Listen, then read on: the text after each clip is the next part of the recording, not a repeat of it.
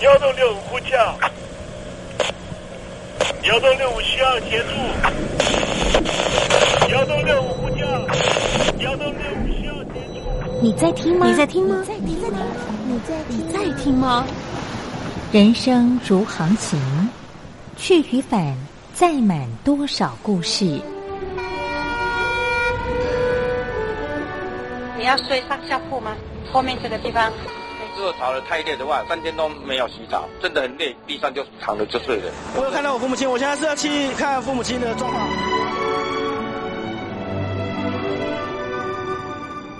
聆听故事湾，让每个故事找到属于自己的码头。我到了那儿以后，我们就往妈妈家去。我一到那边，就感觉我妈妈已经她能够活活下来都不容易，我知道。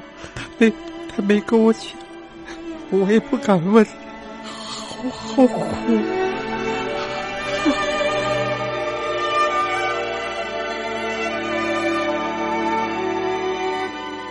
聆听故事湾，聆听故事湾。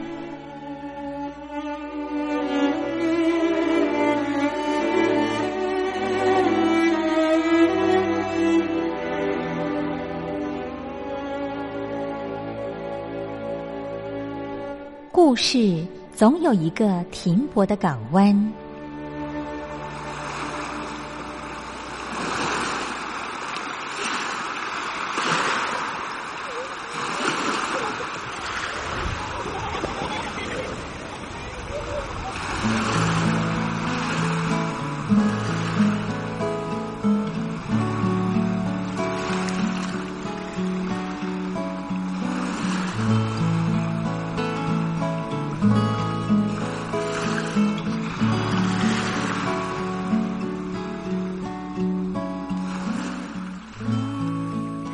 三四五六七七六五四三二一，大陆听众朋友您好，我是您的好朋友东山林，在台北问候您。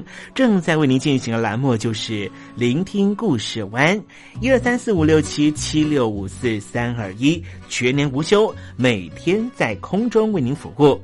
您在每天的凌晨三点十分，或是傍晚的六点十分，都可以在光华之声频道收听到这个栏目。聆听寰宇趋势，不用太多解释，因为聪明的你心中自有诠释。亲爱的听众朋友，我们的节目早晚各一次，听众朋友你可以选择最适宜的时间，和东山林共度这短暂的五十分钟的时光，就在光华之声的频道空中相见。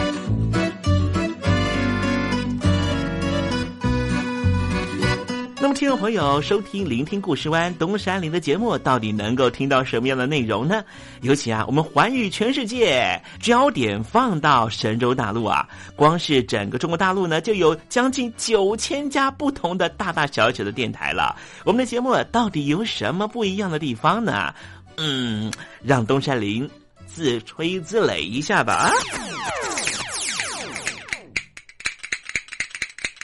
宫中频道何其多，赵钱孙李挺能说。热点平地上直播，仔细听来差不多。直播室外领导多，你说他能怎么说？开场才说查黑窝，碰上土狼不敢摸。主播低头翻翻稿，导播左右反复搓，想到孩子泪婆娑。好了好了，都别说，且听东山林怎么说。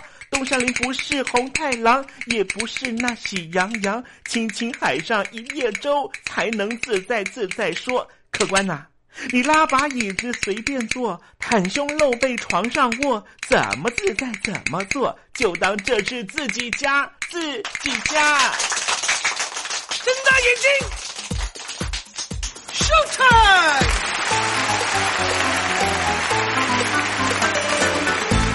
time！Hello，听众朋友你好，我是你的好朋友东山林，在台北问候您。正在为您进行的栏目就是聆听故事湾啦。为什么节目的开场要这样的隆重呢？因为在凌晨三点钟的时候才进行我们的节目啊。听众朋友可能正在打瞌睡之中，或是呢在睡梦之中，所以呢要赶快把听众朋友呢让那瞌睡虫踢到九霄云外啦。听众朋友，今天的节目非常的精彩，千万不要错过喽。那么精彩的内容到底包含了什么呢？赶快让东山林为您报告。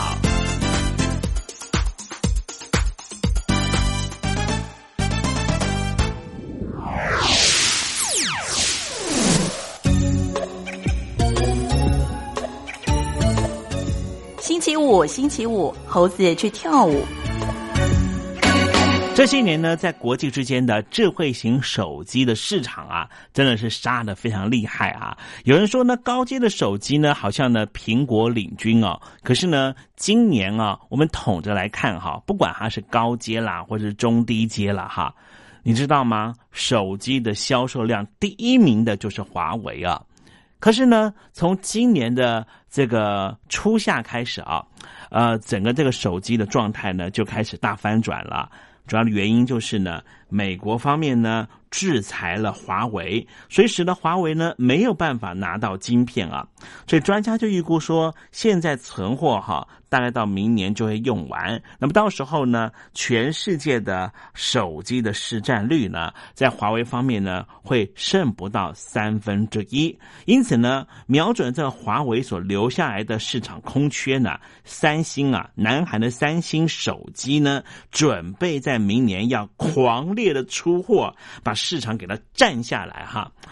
但是呢，我们看的这过去十年的情况啊，一直以来呢，这个中国大陆呢和南韩之间的这个所谓的手机市场，好，那当然也包含美国所谓的苹果市场呢，大家是打的非常的火热哈。好，我们待会呢在时政女总的环节里面呢，再跟听众朋友聊聊这方面的话题。今天节目的下半阶段要为您进行的环节就是“君心似我心”。我睡着听爱情走过，只愿贴近耳朵，自己不说却还听说，明天你能经过，我醒着听爱听爱情走过，心情很不好吧？我是张玉华，不管爱情走得多远，记得收听东山林的节目，心情一定可以快活不少。我睡着听爱情走过，只愿贴近耳朵。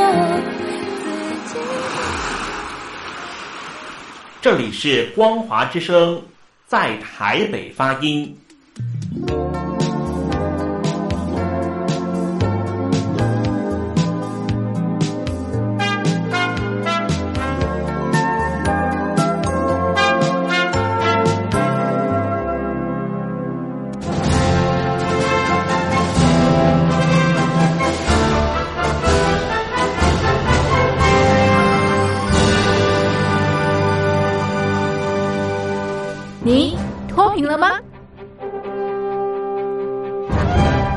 轻时候的习近平就深知贫困之苦。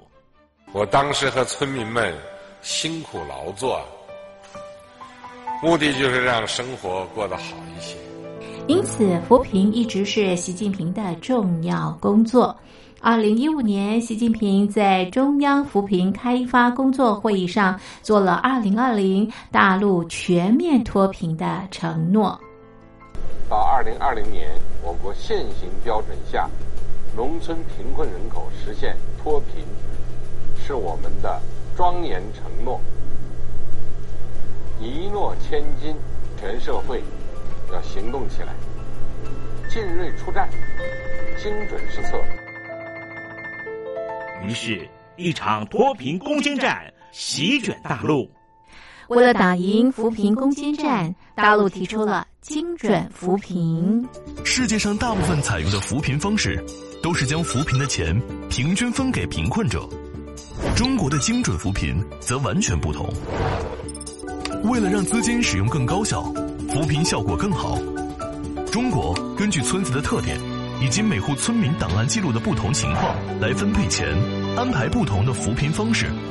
于是，有的村子做起了旅游业，有的村子通过修路大桥，极大的增加了农产品的销量；有些没有工作能力的老人，给他们生活所需资金保障；有些缺乏劳动技能的，给他进行职业培训。中国扶贫就是这样结合村子的特点与个人的情况，以个性化定制为每个贫困户找出脱贫方式。这就是中国扶贫的精准度。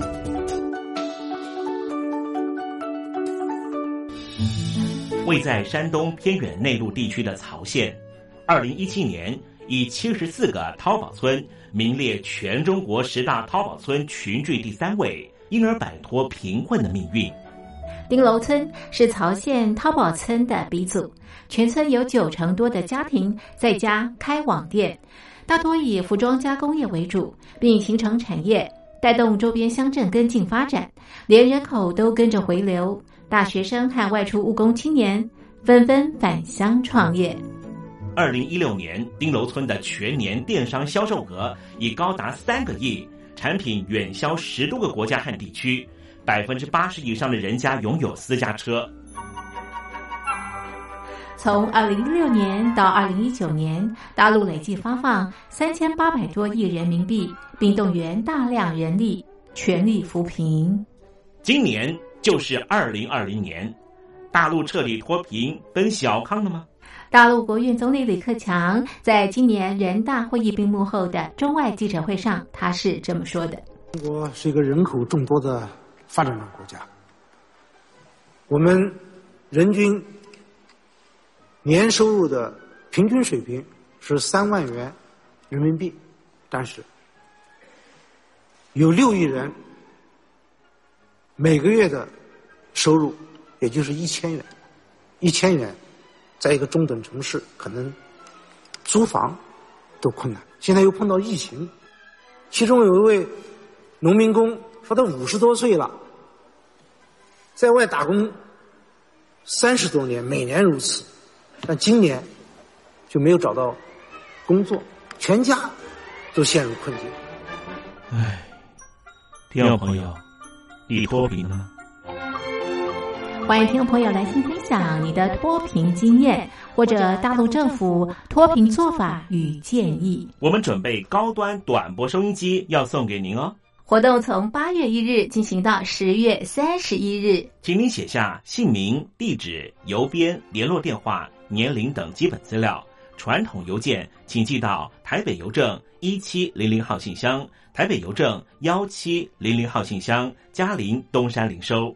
电子邮件请寄 lily 三二九 at ms 四五点 highnet 点 net l y l y 三二九 at ms 四五点 highnet 点 net。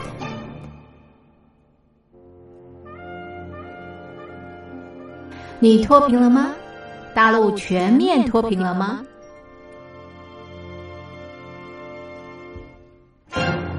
现在，请习近平同志讲话。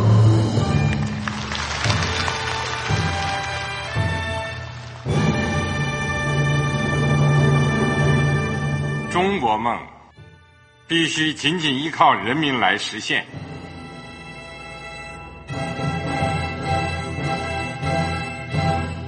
好国民得关心家事、国事、天下事。呃，谢谢发言人。我们注意到啊，现在那个外面有很多关于前中央政治局委员周永康的一些消息和报道。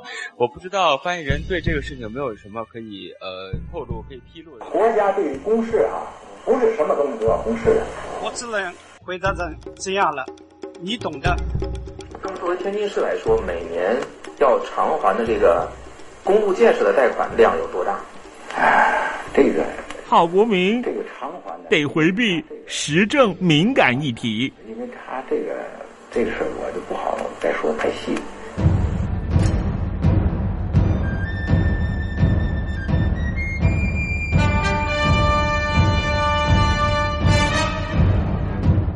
我们要坚持人民当家作主，坚持人民主体地位。任何官方不宜说太细，期望您体谅的话题尽在时政。你懂的。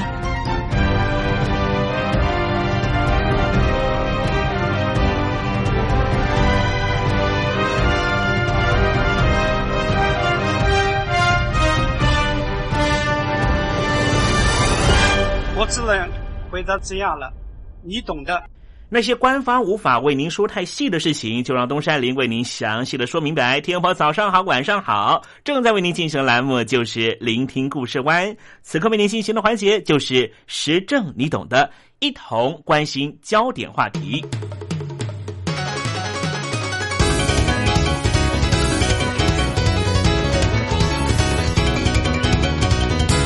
有很多人说啊，这个现在世界的问题最重要的核心就是经济方面的议题。经济规模呢，现在居于全世界前两大的就是中国大陆和美国了。那么，随着两国之间的经济往来日益频繁，智慧财产权的归属和侵占等新形态的贸易摩擦就越来越多，包含了中国大陆积极争取加入环太平洋经济合作协定，就是 TPP 等等。亚洲和太平洋地区的经济的统合呢，已经到了非常巅峰的阶段。那么，美国和中国大陆两国在贸易策略上的暗中较劲，老实说是越来越激烈。那么，今天我们就来谈谈这贸易摩擦。最近这三十多年来啊，随着中国大陆经济急速的发展和国际地位的提升，双方的经济关系有了飞跃性的发展。美国和中国大陆的贸易额从一九八一年的五亿美元，到现在至少膨胀了十二倍以上。那么引人注目的就是，中国大陆对于美国的出口额成长幅度远远大于美国对中国大陆的出口额。我们提供一个数字，这是二零一二年的数字，美国对中国大陆的贸易赤字超过了三千一百亿美元，几乎是两千年的三点八倍，呈现飙速成长。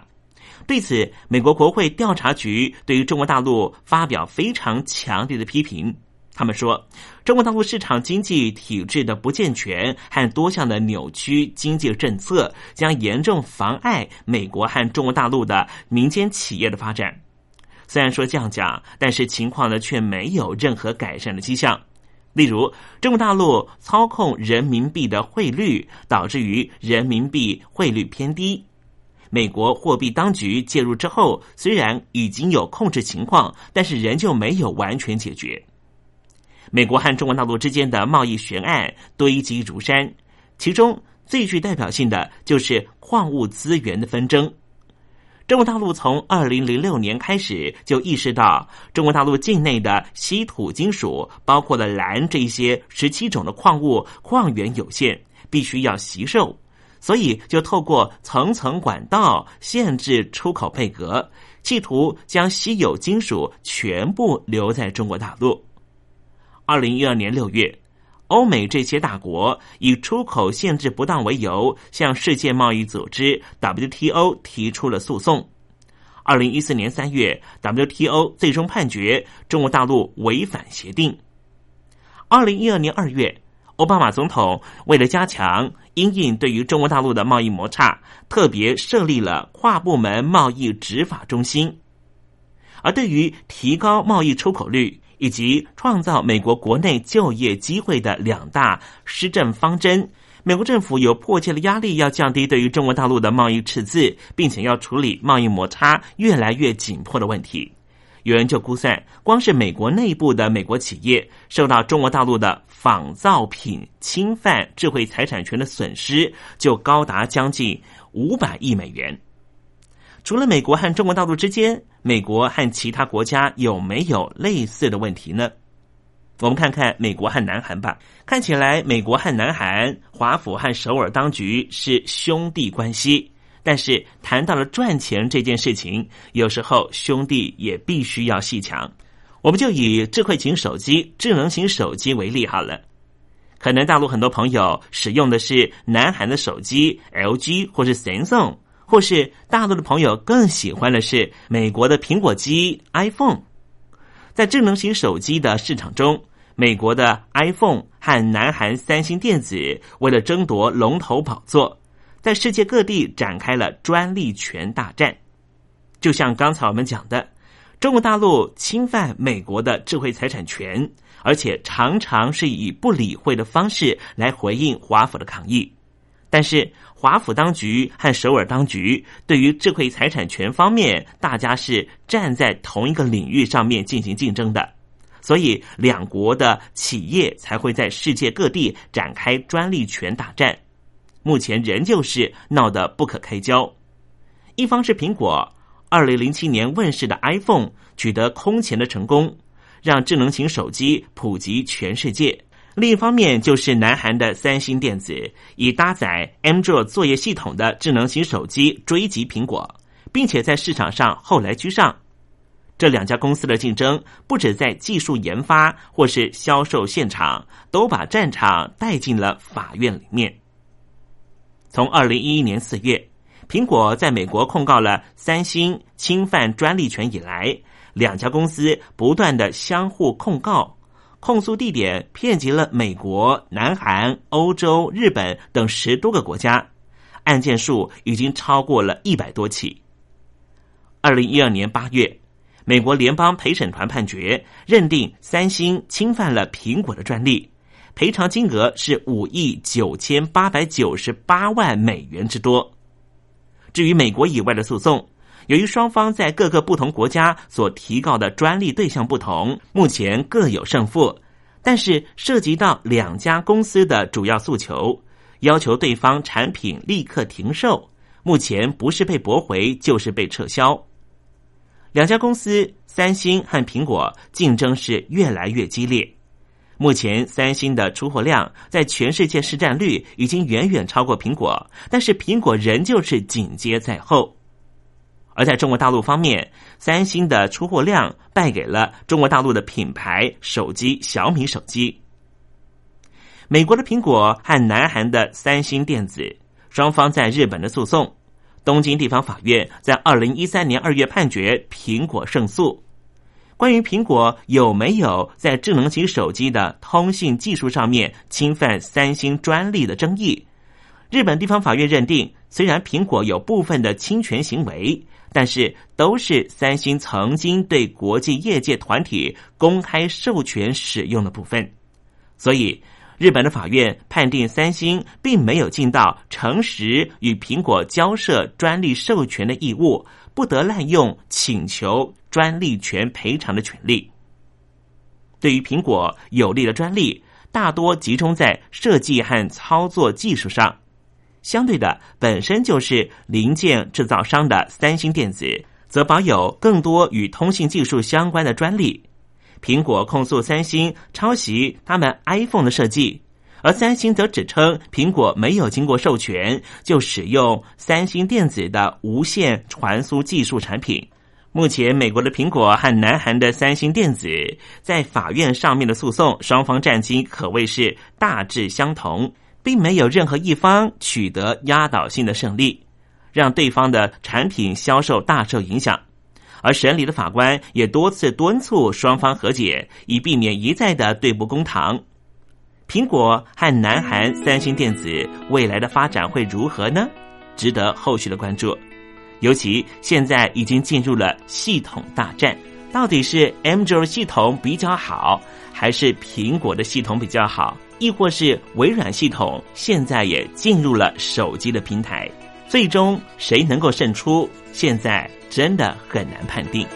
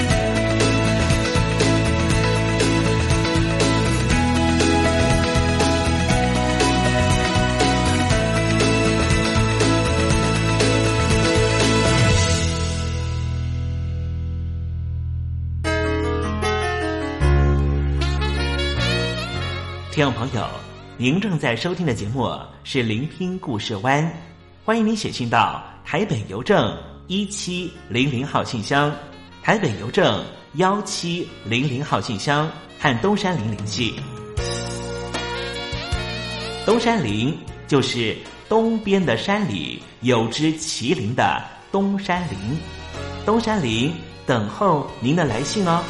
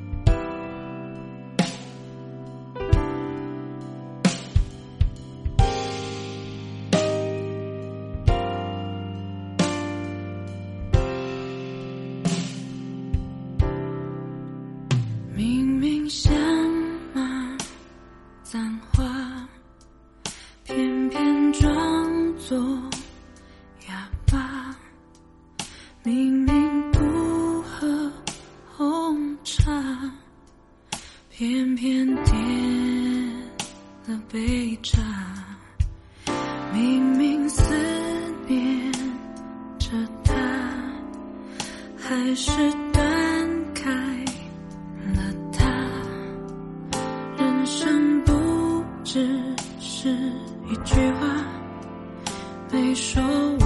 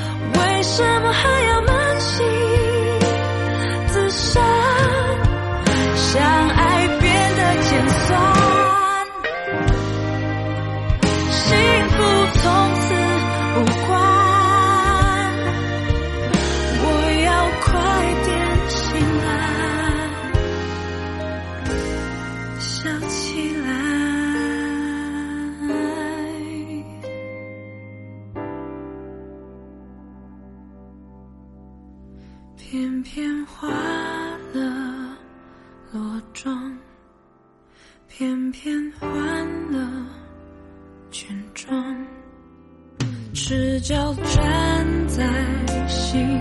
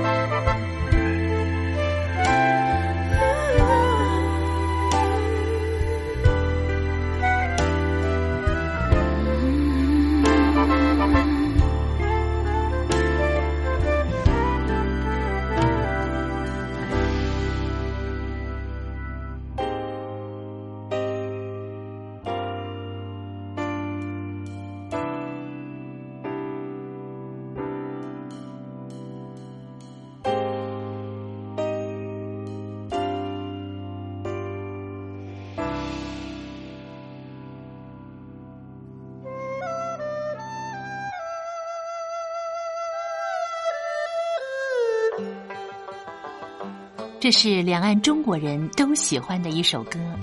小城故事多，充满喜和乐。如果主持人播错了速度。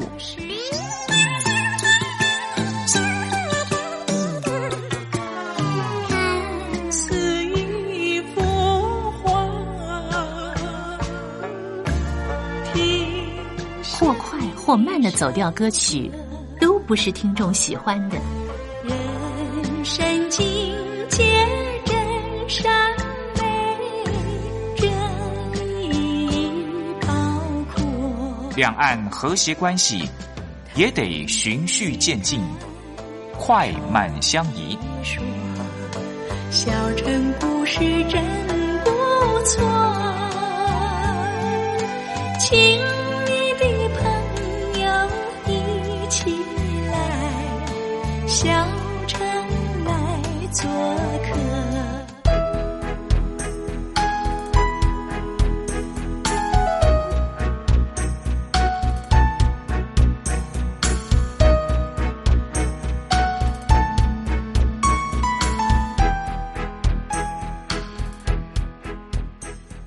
生活中少不了知性的真，生活中少不了理性的善，生活中也少不了感性的美。光华之声，永远陪伴您，生活在真善美的世界。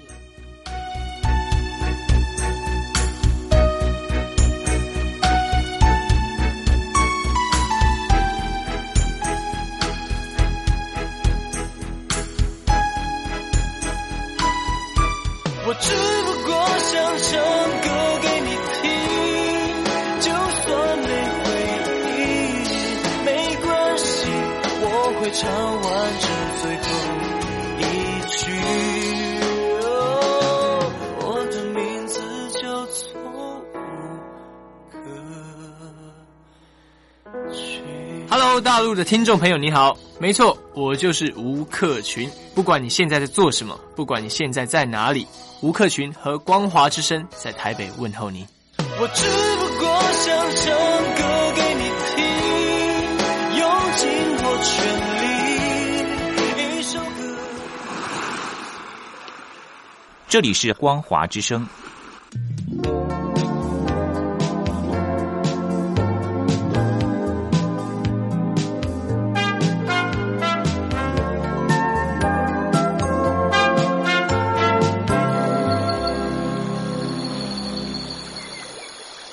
正在部队里的弟兄姊妹们，生活还适应吗？吃的还习惯吗？有家乡味吗？夜里爬得起身吗？床好不好睡呢？脱下军装，卸下盔甲，你还记得你自己吗？就让东山林陪你走过这几番寒暑吧。多少情因为军心自我心。黄昏，一段旧情长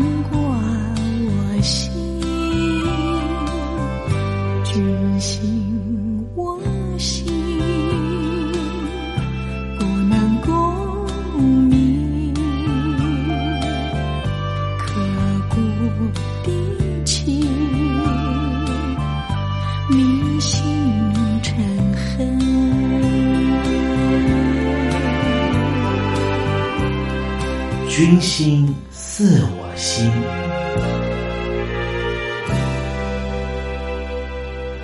听众朋友有没有一种感觉啊？就是朋友和朋友沟通的时候，其实是比较畅通的。但是如果这个朋友恰好是你的长官的时候，这就是身份的不同了。和他沟通的时候，难免谈到一些事情，你会特别的顾忌，因为他是你的上司。这是东山林自己的感受。无论是在职场里面，或是在部队的环境里面，尤其在一个比较高压的部队环境里面，沟通起来有时候是比较困难的。尤其这些长官希望能够遂行任务，也许在沟通的时候比较没有沟通的智慧。但是，当你愿意放下身段来沟通的时候，彼此用朋友的身份公平的相互对待，这样的沟通可能会比较有效果。在中国著名的章回小说《三国演义》中，有一段故事总是叫人津津乐道的，那就是刘备三顾茅庐请出诸葛亮。如果不是刘备放下身段一再求教，恐怕也无法让诸葛亮答应助他成就一番事业。有一本书啊，叫做《创造双赢》。这是刘墉和刘轩他所合作的一本书，这对呢父子呢，对于心灵成长上面呢，还有人际沟通上，很有他们的见地。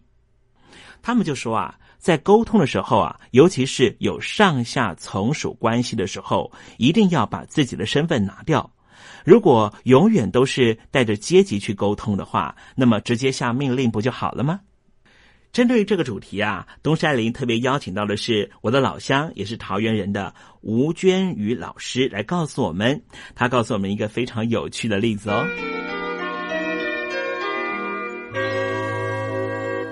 亲爱的听众朋友们，大家好，我是吴娟宇，很高兴啊，今天在这里要跟大家分享一个主题，叫做放下身段来沟通。哈哈，放下身段来沟通。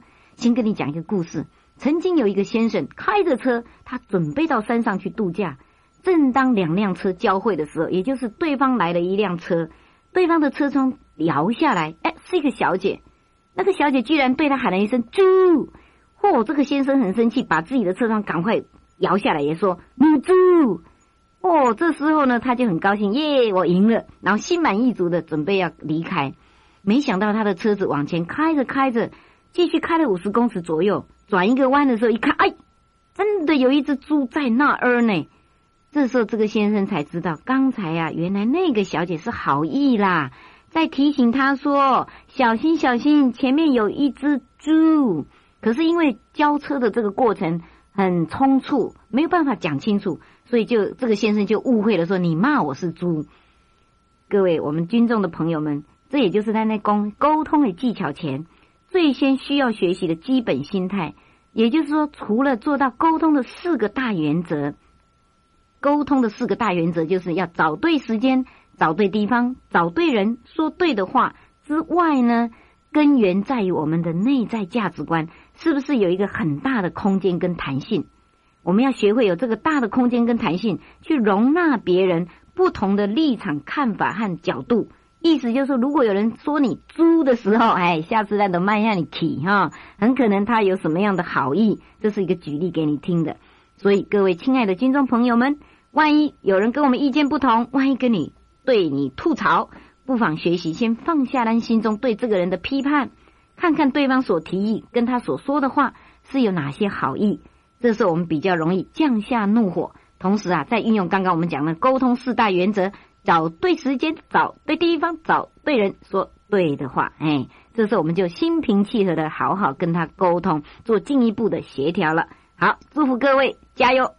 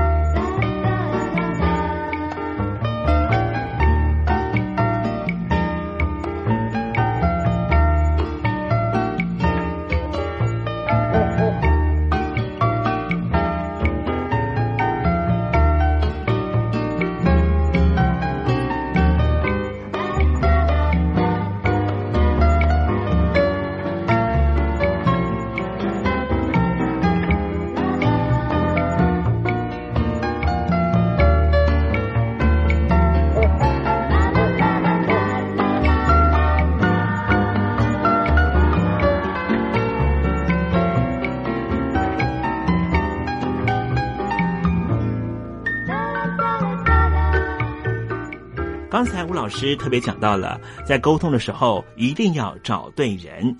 确实是我们在做沟通的时候，尤其在职务上工作的啊询问上，一定希望能够找到所谓的联系窗口。在英文的联系窗口要怎么说呢？有很多人说啊，不就是叫做 contact window 吗？其实呢，呃，英文里面商务用语上的联系窗口啊，就说那窗口到底是哪个字哈？呃，跟听众朋友报告啊，并不是 contact window，而是一个字，就是 I'm your contact，就是 contact 接触这个字了，并没有窗口 window 这个字啊。没错，听众朋友，如果想和东山林联络的话，我自己本人就是你的窗口。欢迎听众朋友写信到台北邮政一七零零号信箱，台北邮政幺七零零号信箱。谈到沟通啊，每个人应该都有过，虽然有在听对方说话，但是因为眼睛没有看着对方，或是同时在做别的事儿，就被对方质问说：“你到底有没有在听啊？”任何接收讯息，并非由发讯号者来决定，而是由聆听者决定。无论聆听者如何用心的聆听，如果这份心情没办法传达给对方，那么对方并不会知道你有认真在听。在这个时候，如果能够适度的传达某种“我有在听你说”的讯号，投射给对方，对方就能够实际感受到我们的专注。简单的讯息就是要点头，光是点头这件小事就能够带给对方相当大的安定心。如果能够配合点头，再加上一些没有意义的文字，像是“嗯，哦，原来如此啊”，这样简单的回应呢，效果就会更好哦。更再进一步啊，如果能够正确的重复对方说的话，就更能够把共鸣的感受传达给对方。除此之外，附送还必须要确认对方的发言内容，加深说话者和聆听者双方理解程度的效果。附送啊，有三种方式，在这里跟听众朋友报告。第一种就是附送对方句子里最后的这段话。对方如果说：“我觉得还是铁下心来，整个重新做一次比较好。”那么这时候你是聆听者的话，你要怎么说呢？你要说：“这样会比较好，是吗？”哦，这样子呢，对方就知道说你刚才很认真在听我说话了。第二种方式呢，就是重复话中出现的关键字，比方说对方讲的是，我觉得对于新一代的领导者来说，引导能力是必备的技巧之一。这时候你可以回他说：“哦，你的意思说未来的引导能力会很重要，是不是？”这样子他就能够知道说你有认真在听他说话。第三点就是重复的要点是，把对方所说的内容用自己表达的方式重新整理之后，再用换句话说来抛回给对方。对方如果说我觉得那个产品有它吸引力是没错啦，但是没有击中要害，一枪毙命，好像感觉少了些什么。这时候，如果你能够适时的回应对方说，换句话说，你不是很喜欢这个产品是吗？这时候，对方呢就会知道说你非常认真在听他说话。附送一次能够让对方产生被接纳的感觉，但是所谓的附送并非等于同意对方的说法，只是单纯的表示我们确实听进去了，让对方知道你说的话我已经放到脑袋里面了。因此，聆听者并没有必要说出“哎，这个意见实在太好了”这种对于讲话内容表示赞同的话，或是做出“这样很不错”这样的价值评断。其实你在聆听的时候，只要重复他的话就可以了。当然，有时候我们的沟通对象可能是已经到了情绪激昂的状态，这时候我们该怎么办呢？我们必须做的事情是以同步的技巧，就是同理心传达共鸣的感受，塑造出亲和的关系。接下来等对方情绪稍微缓和了，再以“哎，到底他为什么会做出这种事情”的方式，把对方引导我们的步调。这样的做法是用于讨论白热化而处于情绪亢奋状态的人的身上，或是因为感到被疏离而采取不合作态度的人身上。这是非常有效的。沟通是一门非常大的学问。这历史上，无论是发生了口角，或是大到战争，其实都是因为沟通不良所导致的结果。听众朋友，我们一起努力的学会沟通的技巧，好吗？